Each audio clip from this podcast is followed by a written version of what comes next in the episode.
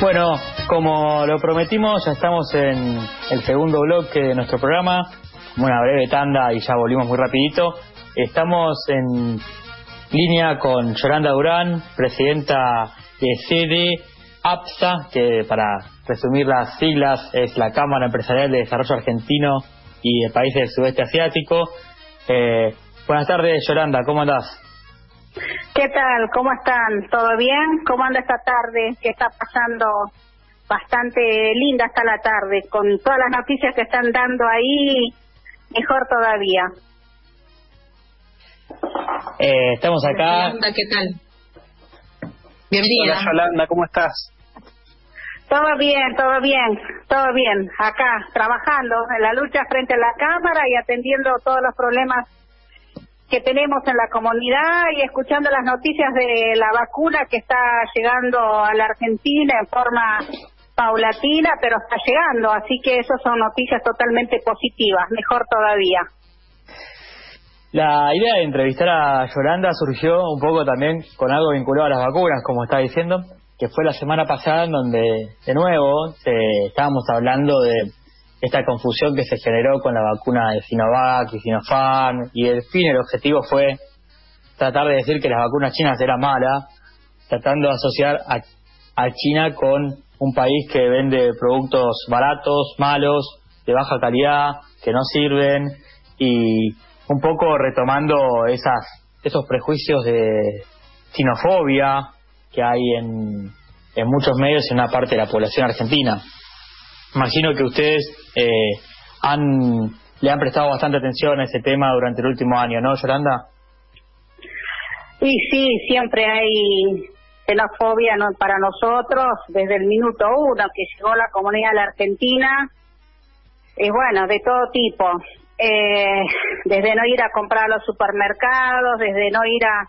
Claro, como ustedes decían, los productos que vienen son no están bien fabricados, eh, bueno, todas historias. Ya estoy tan acostumbrada a escucharlos, a escuchar todas esas críticas destructivas más que nada, pero uno siempre mira lo positivo, soy una mujer muy positiva en ese aspecto y la comunidad también piensa lo mismo que, que yo, porque yo hace más de 30 años que trabajo con la comunidad y somos líderes en, más que nada en el área de los supermercados de proximidad.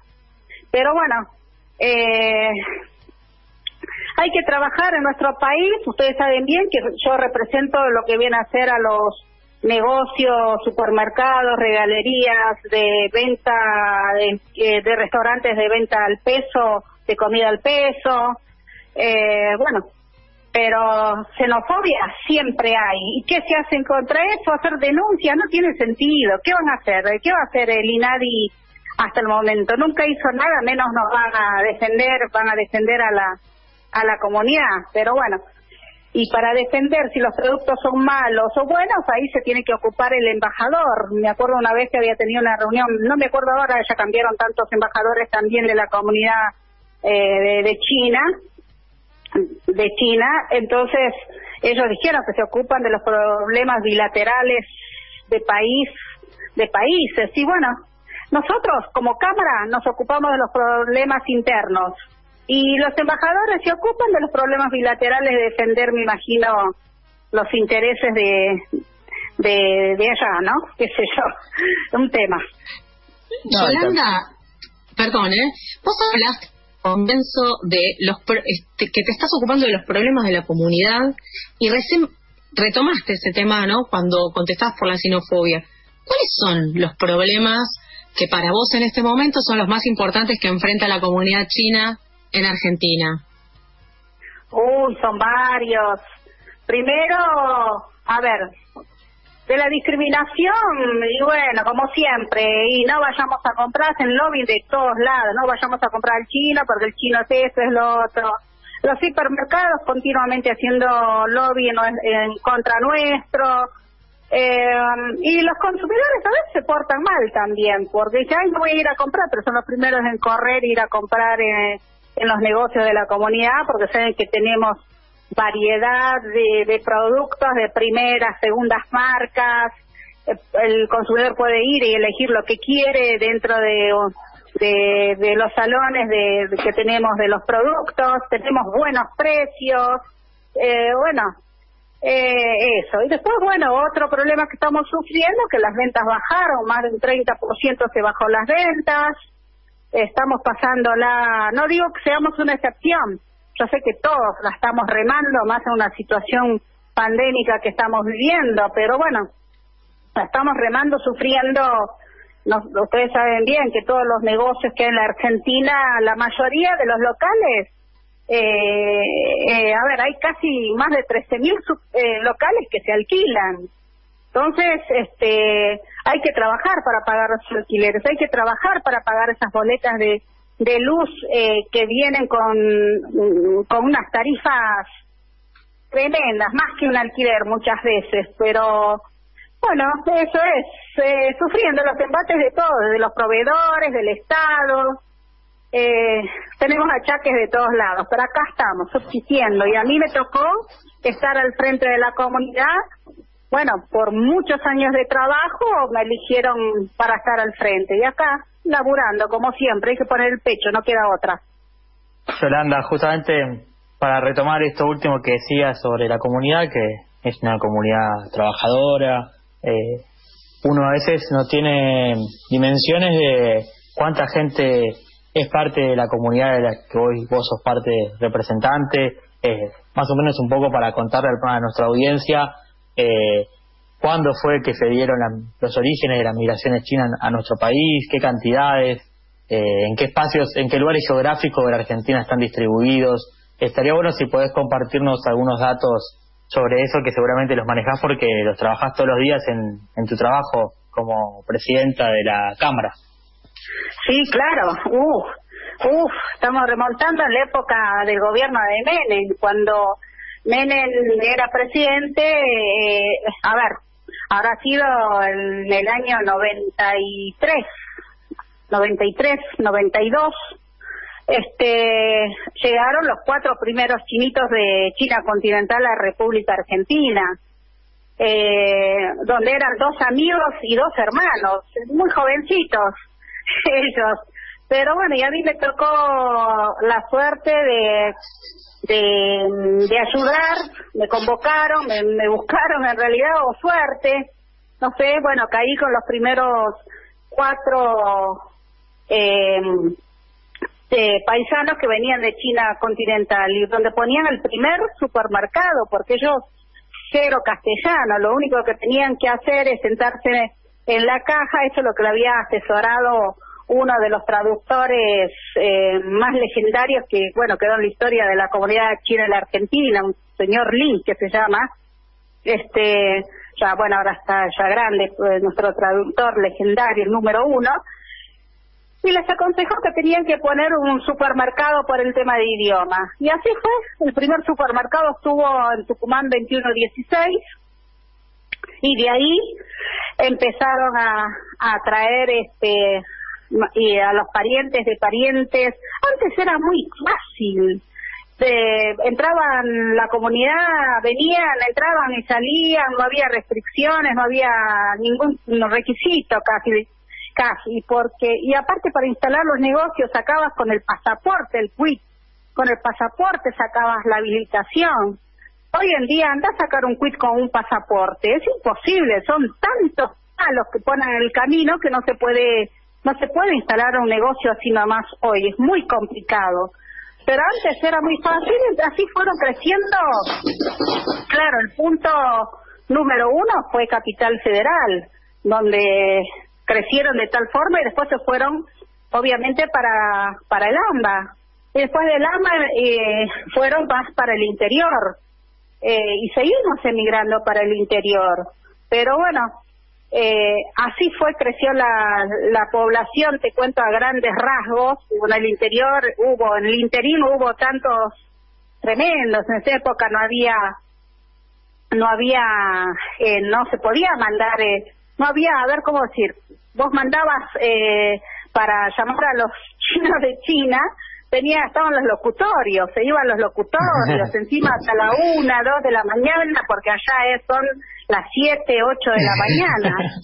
Ah, no, es tremendo, pero una etapa muy linda donde ahora hay una comunidad china, más de 100.000 chinos viviendo en la República Argentina, cual ya, los cuales son van por la tercera generación, ya son, ya hay profesionales, hay ya se arraigaron, compraron propiedades los que pudieron, otros siguen lamentablemente alquilando y hay abusos a veces de los que tienen los locales se aprovechan en cobrar de más, en no perdonar, no tienen empatía por el prójimo. Bueno, como siempre digo, la comunidad ya son, son argentinos.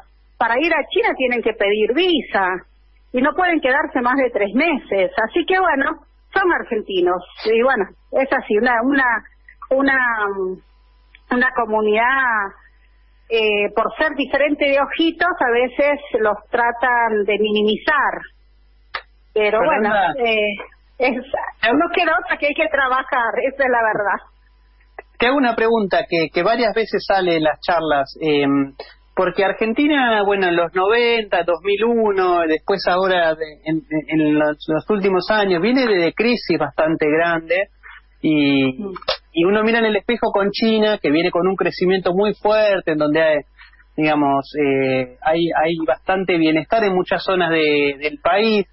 Y uno se pregunta, ¿no? ¿Qué vende Argentina eh, los chinos para venir o para quedarse acá? Digamos, ¿qué, qué, qué, les gusta de Argentina? Eh, ¿Cuál es la mirada del país? Bueno, en dos etapas. Es decir, la primera era era una Argentina que estaba muy bien en esa época de los 90 cuando emigraron la comunidad acá. Hoy en día no miran nada para emigrar acá porque no hay nada. Hoy estamos con una inflación más de un 40% anual. ¿Qué van a venir? Venimos hace ya cuántos años que venimos padeciendo todo esto. ¿Qué van a venir a invertir a la Argentina? Los que ya están, no les queda otra porque ya están viviendo más de 30 años acá, ya tienen hijos, nietos, eh, sus ya compraron algunos eh, sus propiedades, están arraigados ya, ya, ya se olvidaron, que van a ir a volver de nuevo, empezar a remar de, de cero. En esa época, cuando los chinos vinieron de China continental, China estaba muy pobre. China no levantaba cabeza, ¿se acuerdan? Era, eh, era muy pobre, por eso eh, buscaban emigrar para distintos lugares. Pero bueno, eh, nada, ahora China creció, uno va para China, es como que el, entras, vas a, a Shanghai, vas a Beijing, vas a Fujian, o lo que sea, vos ves, eh, no sé, la gente, bueno, no, de los que nos escuchan seguramente que se imaginen, los edificios son llenos de luces, los árboles son todos llenos de luz, parecen, no sé, casi casas, ciudades encantadas de luces, tremendo, como la tecnología creció eh, en China y en pocos años pegó ese salto tan grande y nosotros nos quedamos totalmente atrasados, creo que, no sé, 30 años atrasados, pero quedamos ahí, lamentablemente. Yolanda, por lo que comentas, conoces China. Uh, varias veces fui a China, seguro, sí, sí, muchas veces. Es muy... Viajaste. Contanos algo de esos viajes o, de, o de tu impresión de, de cómo es el país que representás en una tierra tan lejana como esta? Jamás en mi vida hubiese soñado representar a una comunidad así, jamás, pero acá estoy. No, la primera vez cuando viajé en los años 90, China, vuelvo a decir, era una China muy pobre, era muy, muy pobre, no por eso emigraba la gente. Eh, aparte, no entraban tantos occidentales, en, China en esas épocas era cuando ibas a comer era había había de esas eh, hamburguesas rápidas que están a nivel internacional había. Claro iba a comer ahí. Entonces todo el mundo te rodeaba no hay robos no había no sé ahora en estos meses pero las veces que fui siempre fui con con una comitiva muy grande últimamente. Pero en esa época en los 90 no fui a fui con mis chinos que me querían llevar para que conozca y éramos cuatro, cinco, más de eso no era, pero entonces andábamos con más libertad. Entrábamos a cualquier lado, caminábamos. Cuando vas con una comitiva grande ya es más complicado, ¿viste? Bueno, pero sí, en esa época era muy, muy, muy, muy pobre. Ahora vas Ahora es toda una tecnología de última generación, unos shopping que te caes de espalda, unas luces que los arbolitos cuando se ven las películas es tal cual cuando llegas a distintas ciudades, eh, unos aeropuertos, bueno, gigantescos, eh, bueno, una limpieza, no hay gente pidiendo, el que mm, no, no, no hay no hay nada, tiran una colilla de cigarrillo, unas multas enseguida te paran. Eh, bueno, así debe ser el orden, pero eh, mucho mm, guardan también lo que vienen a ser sus raíces, sus costumbres. Todavía ellos siguen hablando en el pinyin, que es el idioma de ellos eh, a pesar de que se abrieron a la, a la parte occidental, porque ahora van muchos occidentales, eh, pusieron, intercambiaron más, eh, más de, de, negocios que van, pero en esa época, los 90, los días eran muy cerrados. Ahora no, ahora es una economía más, más abierta, con un crecimiento, no sé ahora en estos meses que no vi bien, pero venía con una tasa de crecimiento entre el 8 y el 10% en forma, en, en, forma o sea, anual.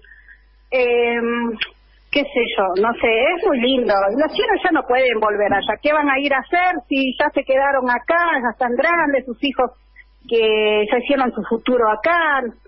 Ya es otra vida, otra vida. Ya son argentinos, son argentinas y argentinas como al igual que millones de argentinos y argentinas cuyos ancestros vinieron de otros lados. Somos un país abierto a la migración que necesita justamente combatir, como decías vos, un poco la xenofobia, porque es un país que se ha nutrido de culturas muy diversas y que efectivamente, como decís vos, acá nadie se va a volver, más allá de que el país esté bien o mal, ya estás acá, ya estás arraigado acá y no vas a desarmar tu vida por una coyuntura económica tampoco solamente. y no, mi tema porque aparte otra cosa que pasa también de los chinos que se quedaron acá en la Argentina hay algunos que ya están muy argentinizados. O sea hasta las costumbres tomaron pero a veces me, río con ellos le digo escucha muy bien baja un cambio de no no pero hay algunos que hablan perfecto mm, bueno de la primera generación vamos a decir hablan estudiaron algunos se pusieron a hablar muy bien el castellano. Bueno la segunda generación que muchos quedaron en los supermercados y otros también se dedicaron a estudiar. Y bueno, los más chiquitos todos van a, a, los colegios a estudiar. Y es un tema, es, una, es unas costumbres muy, a pesar de lejos, igual los padres lo siguen enseñando a los hijos que las costumbres, usos y costumbres de ellos. Y eso está bueno, inculcarlos.